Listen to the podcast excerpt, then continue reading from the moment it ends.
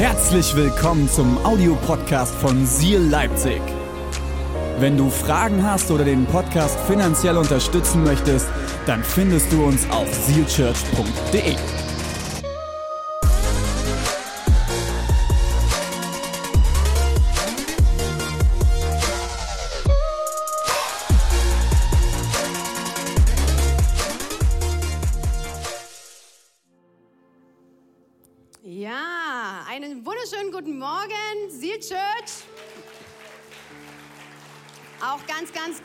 liebe Grüße nach Dresden, ihr lieben Dresdner. Und natürlich auch online. Schön, dass du dabei bist, wo auch immer du reingeschalten hast. Super schön, dass du den Sonntag bzw. die Woche startest mit einem Gottesdienst. Was kann es Besseres geben? Liebe Leipziger, schön, dass ihr euch auf den Weg gemacht habt. Es sind auch einige da. Ich sehe die Gesichter, die auch auf der Dankesparty am Freitagabend waren. Wer war alles da? Dresdner, schreit mal laut, wenn du online dabei bist und dabei warst. Es war wirklich ein Fest, oder? Das war wirklich ein Fest. René und ich, wir waren wirklich zutiefst bewegt und begeistert. Jedes Jahr tatsächlich die Dankesparty ist für uns auch so ein Ort, wo wir merken, das ist das Herz unserer Kirche. Das ist das Herz, wo wir zusammenkommen und es keine Trennung gibt zwischen ich bin, wer ich bin, ich feiere, ich freue mich am Leben und ich freue mich an dem, was Gott mir geschenkt hat und gleichzeitig aber auch mittendrin Gott zu erheben, ihn zu worshipen, einfach bei ihm zu sein und ihn zu ehren was er nicht nur in unserem persönlichen Leben tut, sondern auch in unserer Church. Und es ist mega schön. Und wenn du heute hier bist und sagst, ich war noch nie auf einer Dankesparty, dann sei nächstes Mal dabei. Arbeite gern irgendwo mit, kreativ oder auch was auch immer deine Gabe ist. Ich lade dich wirklich ganz, ganz herzlich ein. Ähm, wir sind eine Mitmachkirche. Wir sind kein Theater, wo man reinkommt und dann nimmt man und geht wieder, sondern wir wollen, dass du Teil dieser Family wirst und dass du mitgestaltest und dein Teil an den Tisch bringst. Deswegen herzliche Einladung. Such dir gerne ein Team, schau mal rein. Und alle Infos kannst du gerne auch nachher im Foyer einfach auf die Menschen zugehen mit den T-Shirts oder an die gelbe Tonne. Wir würden uns lieben, wenn du Teil eines Teams wirst. Genau. Ich möchte heute reinstarten ähm, und zwar mit einem Vers. Wir machen heute den zweiten Teil von Ich liebe meine Stadt. Eine Mega-Serie. Ich war ganz begeistert. René hat die vor zwei Wochen, letzte Woche war Taufe, vor zwei Wochen äh, schon eine Predigt dazu gehalten und es hat mich neu begeistert, neu ermutigt. Ich hoffe dich auch, wirklich deinen Nächsten, der, der an deiner Seite ist, der, der neben dir wohnt, zu lieben und zu dienen. Lass uns heute nochmal da reinsteigen und ein bisschen nochmal auf eine andere Perspektive schauen. In 1. Korinther 2, Vers 5, lest gerne mit mir. Ein starker Vers was kein Auge jemals sah, was kein Ohr jemals hörte und was sich kein Mensch vorstellen konnte. Das hält Gott für die bereit, für die bereit, die ihn lieben. Jesus, ich danke dir, dass du uns liebst. Ich danke dir, dass deine Liebe unendlich ist. Und ich danke dir für jeden Einzelnen, für jeden Einzelnen, der heute hier ist, für jeden Einzelnen, der zuschaut, der Teil dieser Church ist. Und ich danke Jesus, dass du so viel Gutes vorbereitet hast, dass du unsere Augen schärfst, unser Gehör weitest, dass wir über das hinaus hören und sehen können, was menschlich ist und wir hineinkommen in das, was göttlich ist und was du in uns hineingelegt hast. Amen, Amen, Amen. Matti, ich danke dir sehr. Matti ist unser, ähm, wie sagt man dazu, Allrounder. Matti kann alles.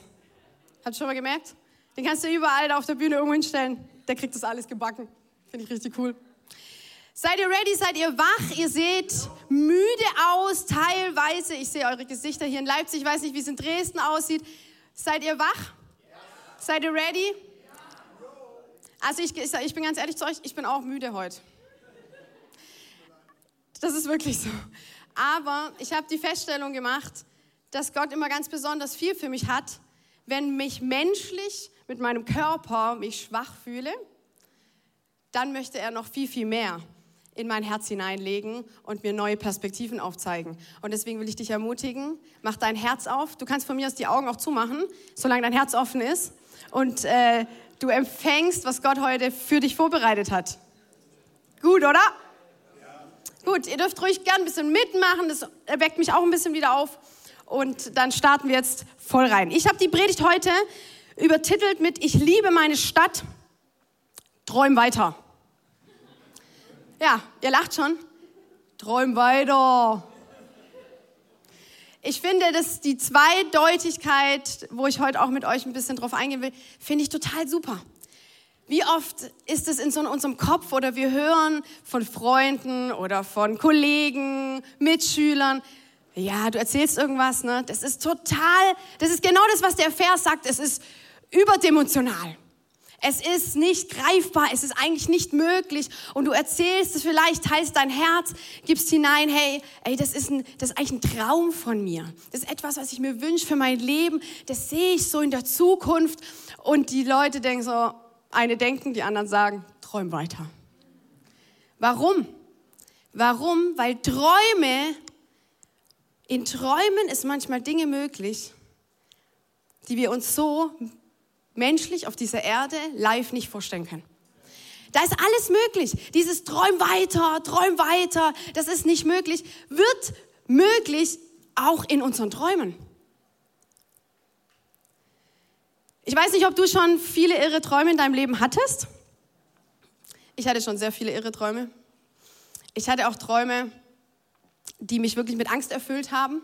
Ähm, ich träume eigentlich jedes Mal, wenn wir in den Urlaub fahren und irgendwo ist ein Pool oder Meer, ähm, dann träume ich immer, dass einer unserer Kinder ertrinkt. Das ist hart, aber das ist so. Das ist jedes Mal so. Weil, warum? Ich bin eigentlich nicht so ein ängstlicher Mensch, der, der mich kennt, diejenigen von euch, die mich kennen, aber bei meinen Kindern habe ich erlebt, was es heißt, Angst zu haben. Und da kann ich wirklich Angst entwickeln und Träume widerspiegeln oft auch unsere Angst. Und deswegen träume ich tatsächlich jedes Mal, dass ein Kind ertrinkt. Ich bin dann immer sehr froh, wenn ich wieder aufwache und wenn es nicht so ist und wenn es nicht wahr ist. Aber lass uns hineingehen heute in diese Perspektive, nicht nur träum weiter, Punkt, Punkt, Punkt, es ist unmöglich, sondern lass uns mal reinschauen, was passiert, wenn wir sagen, träum weiter, Ausrufezeichen. Träum weiter, weil da ist mehr. Träum weiter, weil das, was du siehst, das, was du in dein Herz hineinbekommen hast, das ist etwas, was Gott möglich machen wird. Es ist etwas, was gar nicht unmöglich ist. Warum? Weil wir Gott haben und den Schöpfer und den Anfang und das, das, der Anfang und Ende ist, den kennen wir und nicht nur das, er lebt in uns. Und plötzlich wird aus Träum weiter wird träum weiter. Ausrufezeichen.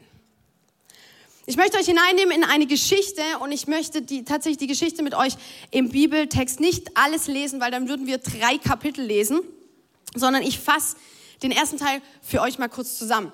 Wenn du heute hier bist und sagst, ey, ich habe noch nicht viel mit Glauben oder mit Bibel zu tun, gar kein Problem. Ich nehme dich hinein in eine Geschichte, die mich persönlich schon seit ich Kind bin immer wieder begeistert. Und zwar, es geht um einen ganz jungen Mann, der zwölf Brüder hat. Zwölf große Brüder. Der Mann heißt Josef.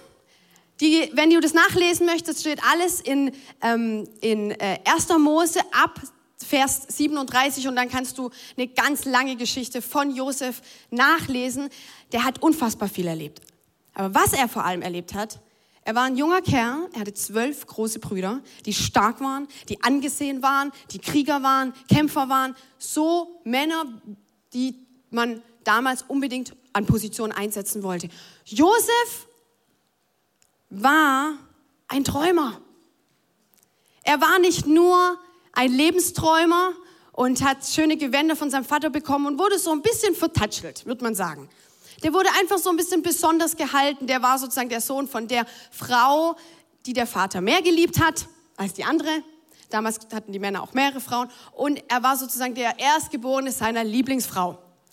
Und das hat ihn sehr, sehr besonders gemacht. Und er hat tatsächlich nicht nur ein Träumer, der einfach rumgechillt hat viel und die Jungs mussten arbeiten, die großen Brüder mussten hart arbeiten, sondern er war tatsächlich ein wirklicher Träumer, der krasse Träume hatte.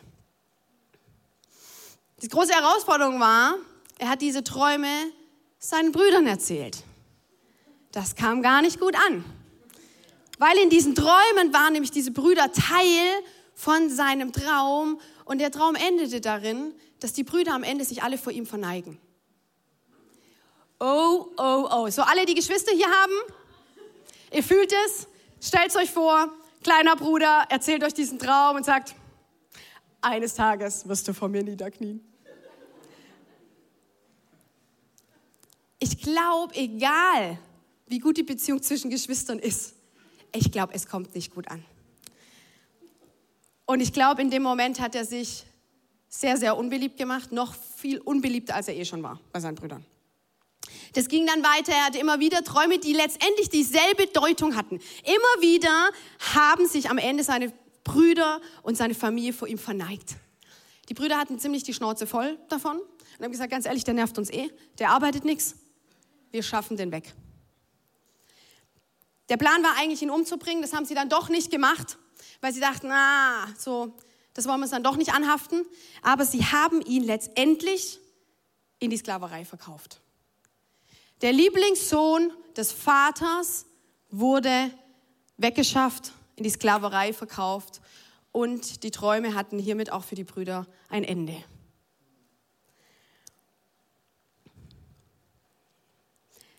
Seine Träumerei endete erstmal in der Sklaverei. Seine Träum weiter, Ermutigung, da ist mehr, da passiert etwas, endet für Josef in der Sklaverei. Es ging nicht gut, dass er gesagt hat, ich fange an zu träumen und ich erzähle das, das war natürlich nicht ganz so schlau, aber für ihn war das erstmal negativ, zerstörerisch und hat ihn getrennt von seiner Familie. Jetzt lasst uns mehr reingehen. Warum wir diesen Vers am Anfang haben. Warum wollen wir schärfere Augen bekommen? Warum wollen wir mehr hören? Jesus ist unser Vorbild. Wenn du das möchtest, dann sei ein Game Changer. Was bedeutet es? Du musst das Spiel wenden. Sei ein Game Changer und wende das Spiel. Das bedeutet Game Changer zu sein, zu sagen, ich nehme das Spiel, das Lebensspiel, vielleicht eine Situation, die ganz klar schon in eine Richtung verläuft und du nimmst es und es kommt Mut über dich, es kommt Perspektive über dich, es kommt ein Traum, eine Vision über dich und du drehst das Spiel und wendest es. Lasst uns lesen, Jesus war der größte Game Changer überhaupt. Matthäus 9, Vers 9. Als Jesus weiterging, sah er einen Mann am Zoll sitzen. Er hieß Matthäus. Jesus forderte ihn auf, komm und folge mir nach. Sofort, das finde ich das Coolste, sofort stand Matthäus auf und ging mit ihm. Später war Jesus mit seinen Jüngern bei Matthäus zu Hause, zu Gast. Matthäus hatte auch viele Zolleinnehmer und andere Leute mit schlechtem Ruf. Mit schlechtem Ruf. Zolleinnehmer kamen gar nicht gut an in dieser Zeit. Das ist so ein bisschen äh, die, die äh, das ganze Geld eintreiben, Steuereintreiber und die, die keiner mag. So ein bisschen wie Josef. Schlechtem Ruf zum Essen eingeladen. Er hat seine Freunde mit schlechtem Ruf zum Essen eingeladen. Als die Pharisäer das sahen, fragten sie seine Jünger, weshalb gibt sich euer Lehrer mit solchen Sündern und Betrügern ab. Jesus hörte das und antwortete, die Gesunden brauchen keinen Arzt, sondern die Kranken. Begreift doch, begreift doch endlich, was Gott meint, wenn er sagt, wenn jemand barmherzig ist, so ist mir das lieber als irgendwelche Opfer und Gaben. Ich bin gekommen, um Sünder in die Gemeinschaft mit Gott zu rufen. In die Gemeinschaft zu rufen mit Gott. Und nicht solche, die sich so, so, so, sowas für, sowieso für gut genug halten. Warum lese ich mit euch diesen Text? Jesus kommt in diese Situation. Matthäus, ein Mensch wie du und ich, ein Mensch, der einfach seine Lebensaufgabe macht und einfach viel zerstört. Warum? Weil er Jesus noch nicht kannte, der ihm gesagt hat, ich habe viel mehr vor mit dir. Ich träume von etwas anderem, was über deinem Leben steht. Und wie cool ist das? Matthäus sagt, ich habe diesen Gott, diesen Jesus persönlich in meinem Leben erlebt. Irgendwas passiert, dass er sagt, sofort geht er mit Jesus. Sofort. Er überlegt nicht nochmal, überschlägt die Kosten, überlegt, okay, vielleicht, ich habe noch drei Termine, die müsste ich noch wahrnehmen ähm, und dann könnten wir nochmal reden, Jesus. Sondern er geht sofort mit Jesus mit. Warum? Weil etwas in ihm gechanged ist. Etwas hat sich gewendet in Matthäus. Und er sagt, diese Wendung möchte ich, dass all meine Freunde das erleben. Alle, die um mich herum sind. Alle Menschen, die ich kenne. Und er kannte nur Menschen, die auch Zolleintreiber waren. Zolleinnehmer. Und Jesus sagt, ihr habt es nicht verstanden. Die Pharisäer, die das Wort Gottes so gut kannten, sie haben gedacht, sie wissen, was es bedeutet. Wer alles mit Jesus am Tisch sitzen darf, wer darf es alles hören.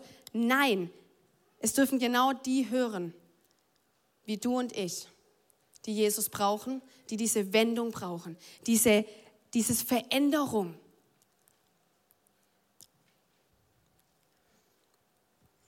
Mein erster Punkt heute,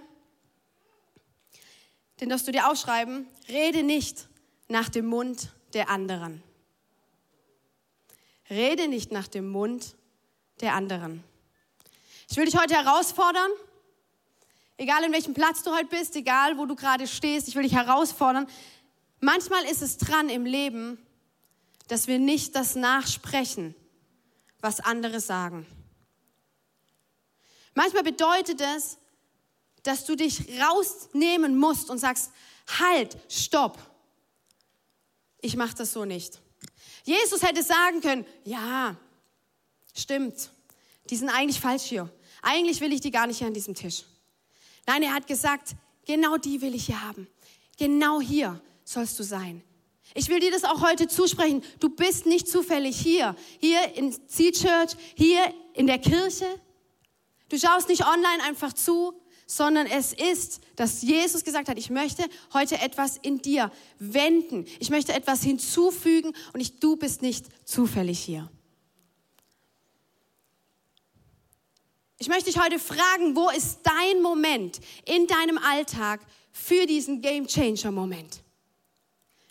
Wo ist dieser Moment, wo du Teil deines Umfelds bist und du merkst, vielleicht jetzt auch in diesem Moment, da fange ich an, nach dem Mund der anderen zu reden. Warum? Es ist leichter. Es ist angenehmer. Es bringt mir keinen Stress. Oder vielleicht wie Jule, Jule, vielen Dank für deine Stil-Story, wo sie wusste, vielleicht ist es erstmal unangenehm, wenn meine Mitschüler wissen, dass ich Christ bin. Vielleicht ist auch bei dir heute, wo du merkst, ich möchte eigentlich dort etwas wenden. Ich möchte dieser Mensch sein, der das Spiel wendet. Und ich sage dir, am Anfang wirst du damit allein sein. Wir sind gerade in der Reihe Liebe deine Stadt. Liebe deine Stadt. Es klingt so wunderbar und so einfach. Oder? Unser Trailer ist bestückt mit Herzen, die durch die Gegend fliegen.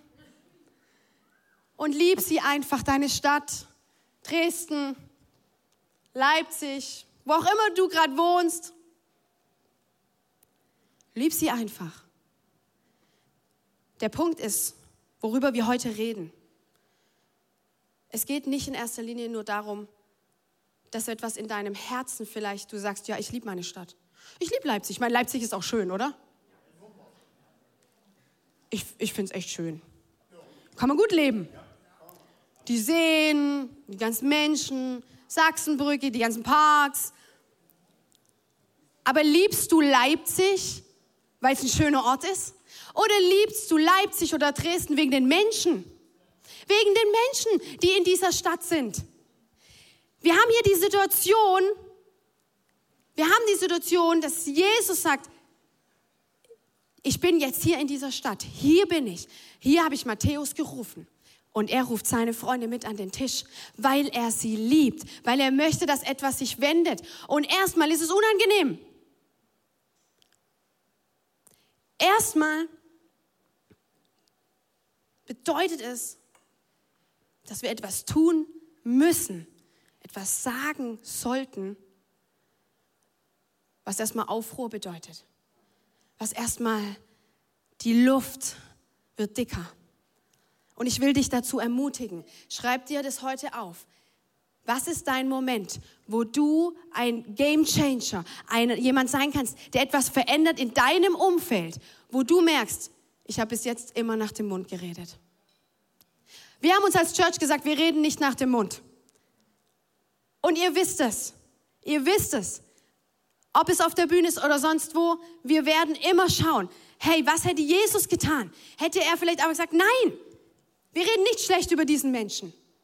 Wenn du hier bist, hey, wir haben eine Kultur, wo wir miteinander reden und nicht übereinander. Wenn du merkst, du bist darüber herausgefordert, weil du geprägt bist, oh, wir reden immer schlecht und dann fühle ich mich besser und das habe ich halt so gelernt, dann lass dich heute herausrufen. Und wenn jemand anders das sagt, dann rede ihm nicht nach dem Mund, sondern sag, halt, stopp, wir leben das jetzt anders. Weil wir diese Stadt und diese Menschen lieben in dieser Stadt. Wo fängt es denn an? Meine Stadt zu lieben. René hat es wunderbar in seiner Predigt erzählt. Wer ist denn mein Nächster? Heute ist dein Nächster rechts und links der, der bei dir sitzt oder dem du nachher beim Kaffee begegnest oder vielleicht, wo du unten auf dem Parkplatz begegnest. Zu Hause bei dir, dein Arbeitskollege, deine Mitstudenten, deine Nachbarn sind dein Nächster. Rede nicht nach dem Mund, Geh da nicht mit, sondern veränder es und dreh das Spiel. In Johannes 17, Vers 15 heißt es, wir sind nicht, wir sind nicht. Oh, ich habe was kaputt gemacht. Hilf mir, bitte, Max. Okay, wir sind nicht, ah, von dieser Welt, von dieser Welt. Oh Mann, Hilfe. Max. Wir sind nicht von dieser Welt, aber wir sind in dieser Welt. Das ist ein Riesenunterschied, Leute. Ein Riesenunterschied. Wir sind nicht von dieser Welt. Warum? Weil uns Jesus herausruft und sagt, ihr seid von mir, ihr seid meine Kinder die den Himmel und die Erde teilen. Wir sind schon, wir haben schon Anteil am Himmelsleben. Wir haben schon Anteil an, der, an dem Perfekten, was auf uns wartet, wo alles gut ist und wo es jedem gut geht. Wir haben schon Anteil daran. Und wir sind nicht von dieser Welt, sondern wir sind von Jesus. Aber, aber, bitte schreibt ihr das auf, aber, wir sind in dieser Welt. Wir sind mittendrin. Mittendrin. Und Church, ich möchte dass wir uns hier eins machen. Ich möchte dich mit rausrufen. Wir als Kirche, wir werden immer Teil dieser Welt sein.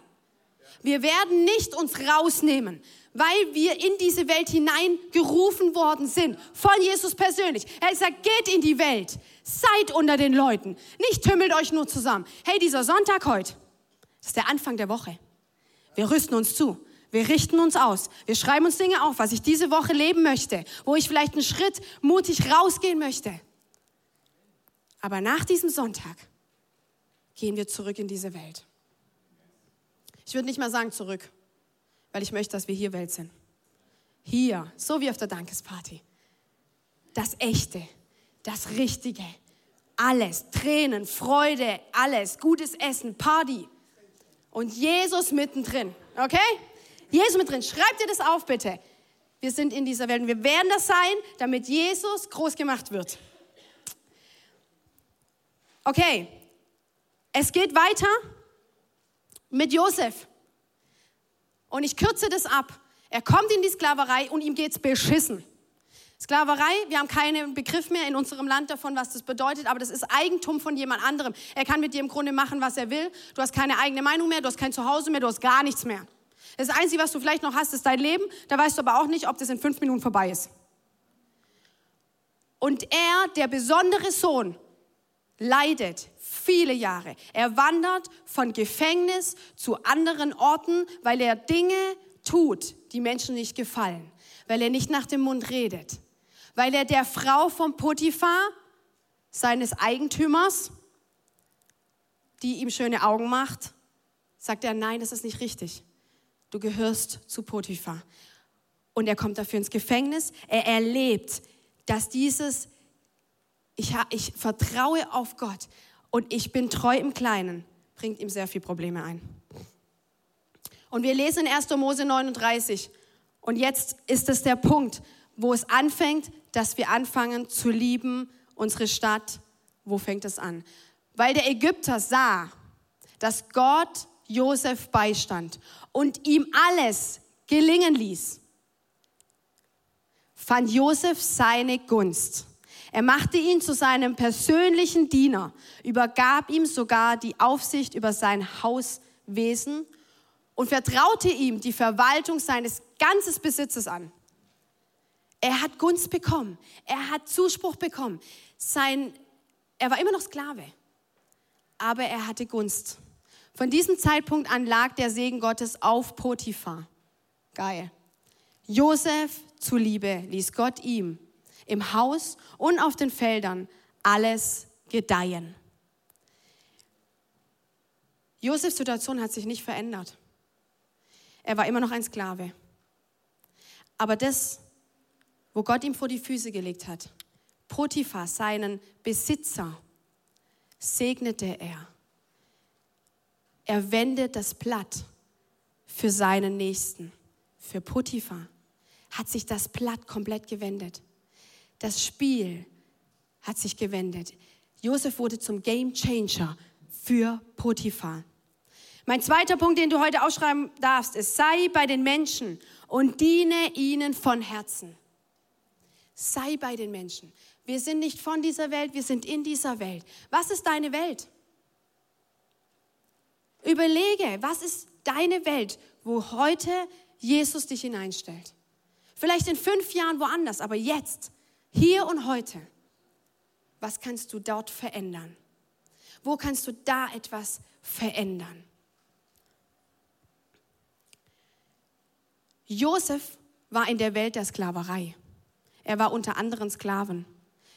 Er war wahrscheinlich in einem Schlaflager, wo alle anderen Sklaven auch schlafen durften. Er war mitten unter seinesgleichen und dort hat er einen Unterschied gemacht, weil er gesagt hat, ich bin nicht von dieser Welt, sondern ich gehöre zu Gott ich kann etwas anders tun. Ich muss nicht das reden, was andere reden. Wahrscheinlich haben die anderen Sklaven alle schlecht geredet, abgelästert. Zu Recht. Ihm ging es schlecht. Und aus menschlicher Sicht ist es völlig verständlich. Aber er hat gesagt, wenn ich etwas verändern möchte, in meinem Haus, wo ich jetzt diene, mein Nächster, meine Stadt, dann muss ich das anders machen und das Blatt wenden. Und ich möchte euch mit hineinnehmen in dieses, spürt ihr das? Die Situation hat sich nicht geändert. Manchmal ruft uns Jesus und sagt, ich möchte, dass du deine Stadt liebst, indem du mit deinem Nachbar anders umgehst, als der andere Nachbar mit ihm. Manchmal ruft dich Jesus und sagt, alle reden schlecht über den Kollegen. Du sollst das nicht tun. Und deine Kollegen werden anfangen, vielleicht dich dafür auch auszulachen oder sogar, dass andere auch über dich schlecht reden. Warum stellt er sich jetzt zu dem? Das macht doch gar keinen Sinn. Egal welche Situation, es ist erst der Schritt, den wir tun dürfen, unsere Stadt zu lieben, unseren Nächsten zu lieben. Und da ist noch kein gutes Gefühl. Josef hat keine Reichtümer bekommen, er hat nicht die Freiheit bekommen. Er war erstmal treu im Game Changen. Und er hat keine Ahnung gehabt, ob das für immer sein Leben sein wird.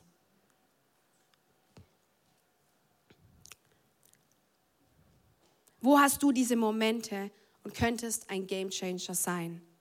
Liebe die, die keiner liebt. Das ist das Größte und Schwierigste. Und das, was Jesus uns sagt. Liebe die, die keiner liebt. Nimm sie an. Sag was Positives. Ich möchte euch in eine kurze Erlebnis mit hineinnehmen. Ähm, unsere Tochter wechselt jetzt die Schule. Und wir waren tatsächlich nicht so glücklich mit dieser Schule und sind deswegen tatsächlich auch nicht traurig, dass sie diese Schule wechselt. Aber eine Sache hat diese Schule sehr, sehr gut gemacht. Und es war dieser ganze Hortbereich.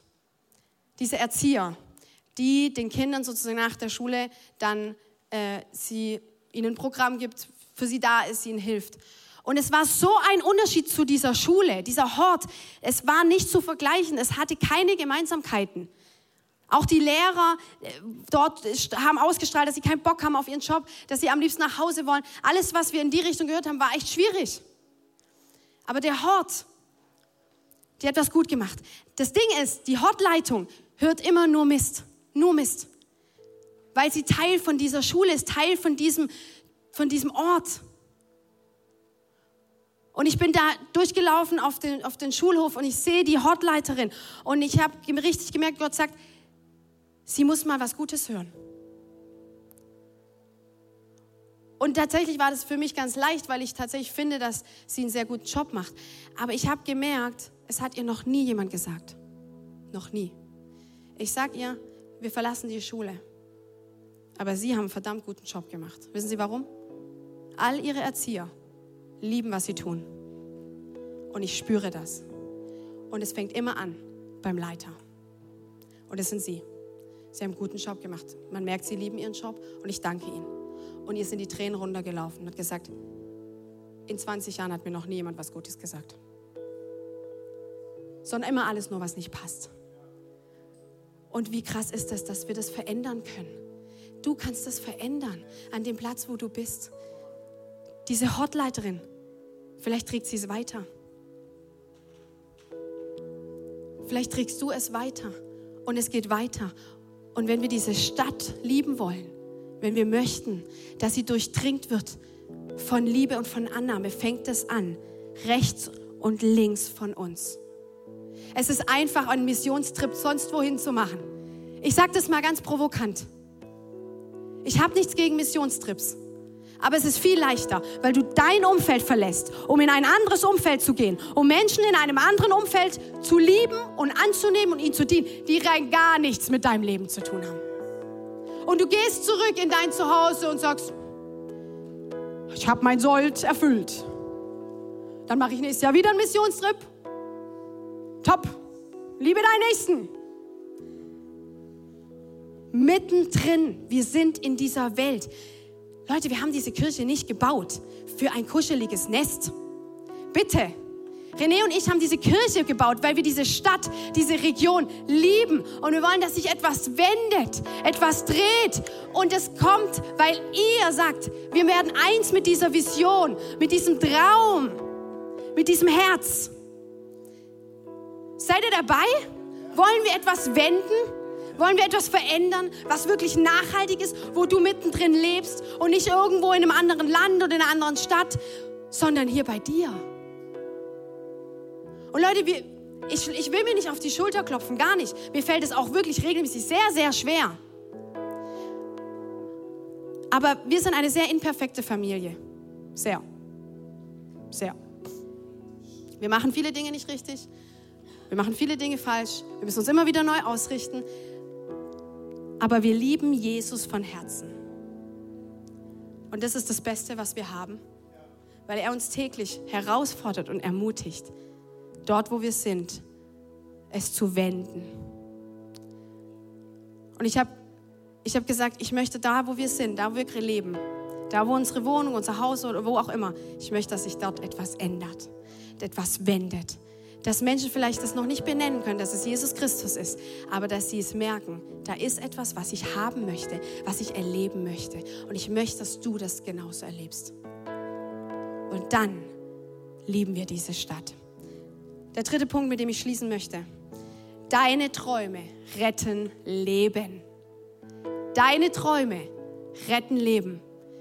Es geht nicht um Träum weiter, sondern es geht, träum weiter. Da ist mehr. Da ist Jesus. Vielleicht gibt Jesus dir wirklich einen Traum, etwas in dein Herz, so wie Josef, das etwas alles verändert und wendet. Manchmal sind es Angstträume, die wir haben, aber manchmal sind es auch Träume, die Jesus in dein Herz legt, die vielleicht in ein paar Jahren zu einer Wirklichkeit werden sollen. Und wir schieben es weg vielleicht, weil andere sagen, oh, träum weiter. Oder weil wir anfangen, nach dem Mund von anderen zu reden. Nein. Josef hatte am Ende einen Traum für den Pharao gedeutet. Er hatte einen Traum, den ihn plagte und plagte und plagte. Und all seine ganzen Zauberer konnten es nicht benennen, was das bedeutet.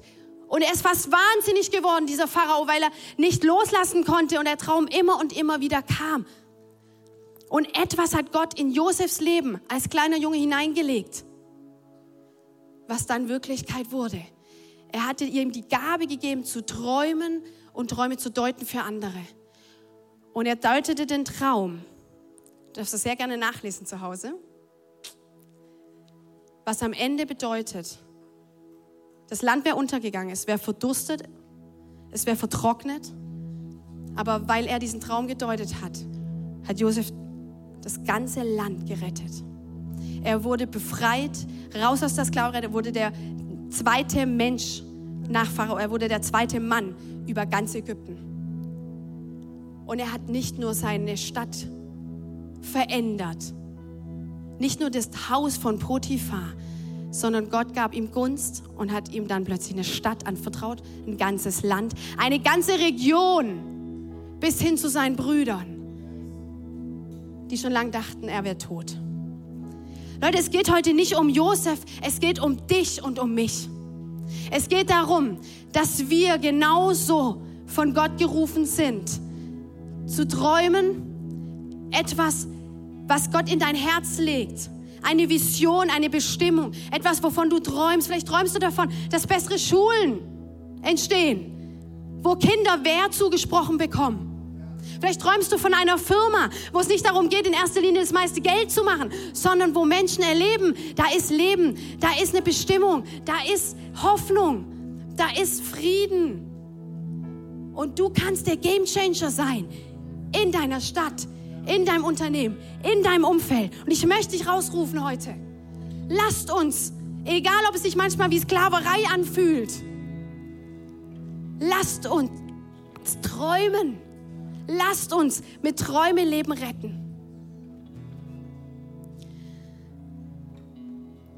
Ich möchte die drei Punkte für dich zusammenfassen. Rede nicht nach dem Mund der anderen. Ich möchte dich da ermutigen. Ich möchte, dass du dir Dinge aufschreibst, wo ich genau weiß, dass sie jetzt in deinen Kopf kommen. Wo du Mut bekommst, es zu tun, es anders zu tun. Vielleicht der erste Schritt nicht mal mitzureden. Der zweite Schritt, Stopp zu sagen. Und der dritte Schritt, es zu wenden und zu sagen, neues Leben kommt hinein. Jesus kommt hinein, Hoffnung kommt hinein. Der zweite Punkt, den ich dir heute mitgeben möchte, ist, Sei bei den Menschen und diene ihnen in kleinen Schritten. Mach Missionstrippe, wenn du das möchtest. Das ist in Ordnung. Menschen brauchen Hilfe überall. Das ist nicht ein oder, es ist ein und. Es ist ein und. Und liebe die Menschen in deiner Stadt, in deinem Dorf. In deinem Dorf auch. Und manche Dörfer haben sehr eingeschweißte Systeme, vielleicht eingeschweißt, so muss man das machen, so darf man das nicht machen, so machen wir das, so reden wir. Ändere es. Weil wisst ihr, was meine Erfahrung ist? Erst finden es die Menschen komisch. Und wenn du eine Weile mit ihnen läufst und immer wieder das Blatt wendest, fragen sie, was ist mit dir los? Und sie wollen es auch, weil so viel mehr Freiheit darin ist, als nach dem Mund zu reden, Menschen zu zerstören, Menschen nicht zu lieben in dieser Stadt, sondern klein zu machen. Wir sind dafür nicht geschaffen. Wir sind dafür geschaffen, die Liebe Gottes in uns zu tragen und sie zu, rauszubrüllen, sie rauszuleben, wo wir sind. Und der dritte Punkt. Bete und träume weiter für deine Stadt und vor deiner Haustür fängt es an. Bete für deine Stadt. Wer von euch betet für seine Stadt, für seine Nachbarn, für sein Umfeld, für sein Unternehmen? Das ist die Stadt. Bete dafür und verändere es vor deiner Haustür. Ich möchte dich einladen, mit mir aufzustehen.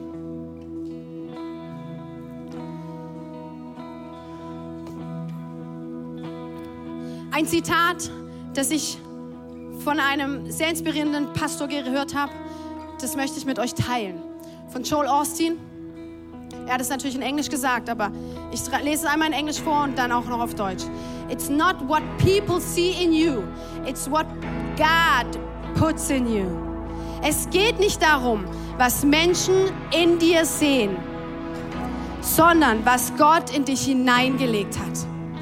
Es geht nicht darum, wie Menschen dich sehen, was sie mit ihren menschlichen Augen sehen. Es geht nicht darum, was wir mit unseren menschlichen Augen sehen. Es geht darum, was Gott in dich hineingelegt hat. Das zu ergründen, das zu leben. Und es ist gut, wenn du das mit deinem Herzen verstanden hast. Aber Jesus hat gesagt, geht hinaus in alle Welt und tut das gleich wie ich. Tut es mit euren Händen und mit euren Füßen und seid mein Licht in dieser Welt. Jesus, ich möchte beten. Ich möchte, dass du, Heiliger Geist, ich lade dich ein, dass du jetzt kommst.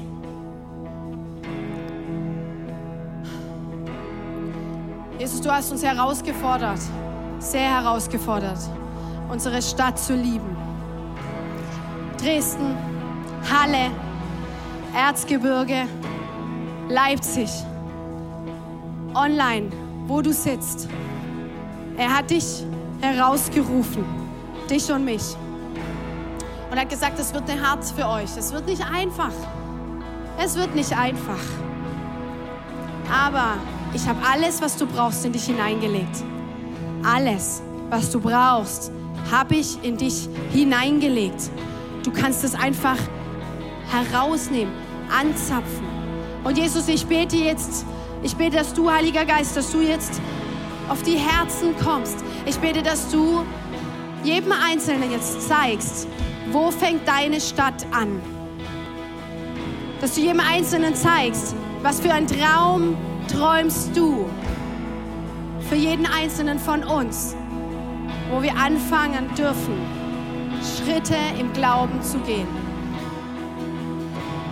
Heiliger Geist, ich bete, dass wir eine Church sind, eine Kirche sind, die ein Ort ist der Annahme, des Ankommens, des Zurüstens, des Ausrichtens und dass wir auch eine Kirche sind, die losgeht in diese Stadt, in diese Region und dein Wort lebt, deinen Namen hoch erhebt.